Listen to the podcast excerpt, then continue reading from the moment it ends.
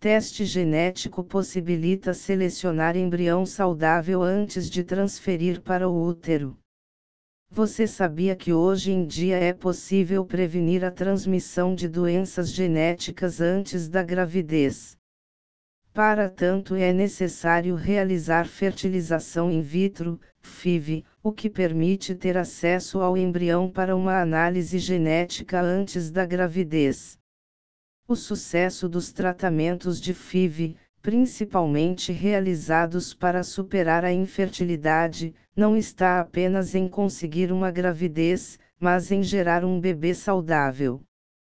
Esta técnica onde o óvulo é fecundado em laboratório para sua posterior implantação no útero materno é também a alternativa para as milhares de famílias acometidas por doenças hereditárias ou em risco de acometimento.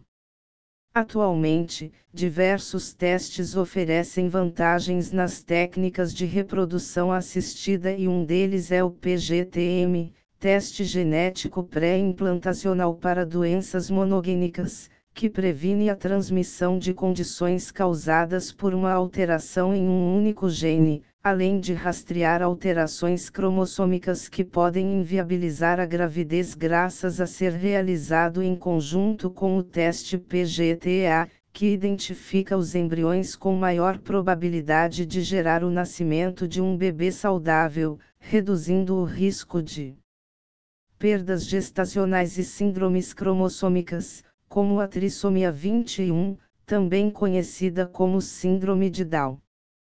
As alterações no material hereditário são responsáveis por muitas doenças humanas. Além disso, a maioria dos abortos espontâneos que ocorrem no primeiro trimestre da gravidez são causados por alterações genéticas ou cromossômicas. A boa notícia é que o avanço da ciência permitiu que o campo da medicina reprodutiva minimizasse a possibilidade de transferir uma doença ao bebê. Portanto, o teste PGTM costuma ser indicado para pessoas com risco de transmissão de alguma doença genética específica presente na família, que acompanha a análise PGTA para estudar a saúde cromossômica do embrião. O teste PGTA é agregado ao PGTM pois é uma importante ferramenta para aumentar as taxas de gravidez bem-sucedidas, ou seja, com menor risco de aborto espontâneo e falhas de implantação, além da prevenção da doença hereditária que o PGTM irá prevenir. As alterações detectadas pelo PGTA, aneuploidias, são a principal causa de falhas de implantação e perdas gestacionais. Indicação do teste PGTM o PGTM é indicado para famílias em risco de transmitir uma doença monogênica, dominante ou recessiva, autossômica ou ligada ao cromossomo X. Tal risco pode ser identificado a partir do diagnóstico de casos anteriores na família ou a partir do resultado de um teste de compatibilidade genética, CGT, realizado por um casal saudável para avaliar o risco genético de sua futura descendência. Tipos de testes genéticos pré-implantacionais, PGT.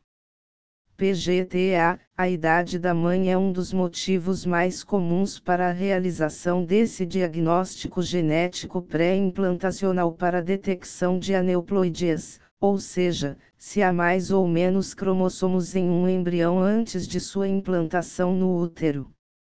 As aneuploidias são o principal fator de aborto de primeiro trimestre. O teste também previne falhas de implantação e irá detectar síndromes cromossômicas, como por exemplo a trissomia 21, conhecida como síndrome de Down, que ocorre quando há três cromossomos 21. PGTM, detecção de doenças monogênicas. Este teste permite detectar a alteração de um gene específico. Portanto, diferentes doenças hereditárias, como fibrose cística, hemofilia A ou doença de Huntington, são analisadas com ele, inclusive quando não há histórico de doenças, porém o casal detecta através do teste de compatibilidade genética, CGT, um risco aumentado para uma doença monogênica.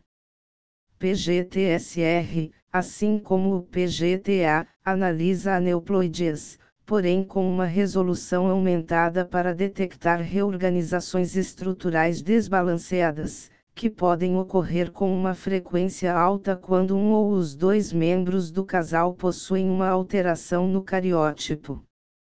Quando é recomendado realizar um PGTA? Mulheres acima de 37 anos. História de dois ou mais abortos. Casais com cariótipos alterados, neste caso a indicação é o PGTSR. Homens com anormalidades cromossômicas no esperma detectadas pelo estudo FIS do esperma ou FRAG. Como é feito o PGT? Este tipo de teste é realizado por meio de uma biópsia de embriões obtidos durante o processo de fertilização in vitro. Este procedimento, realizado por um embriologista experiente, irá retirar algumas células da região do embrião que dará origem à região da placenta.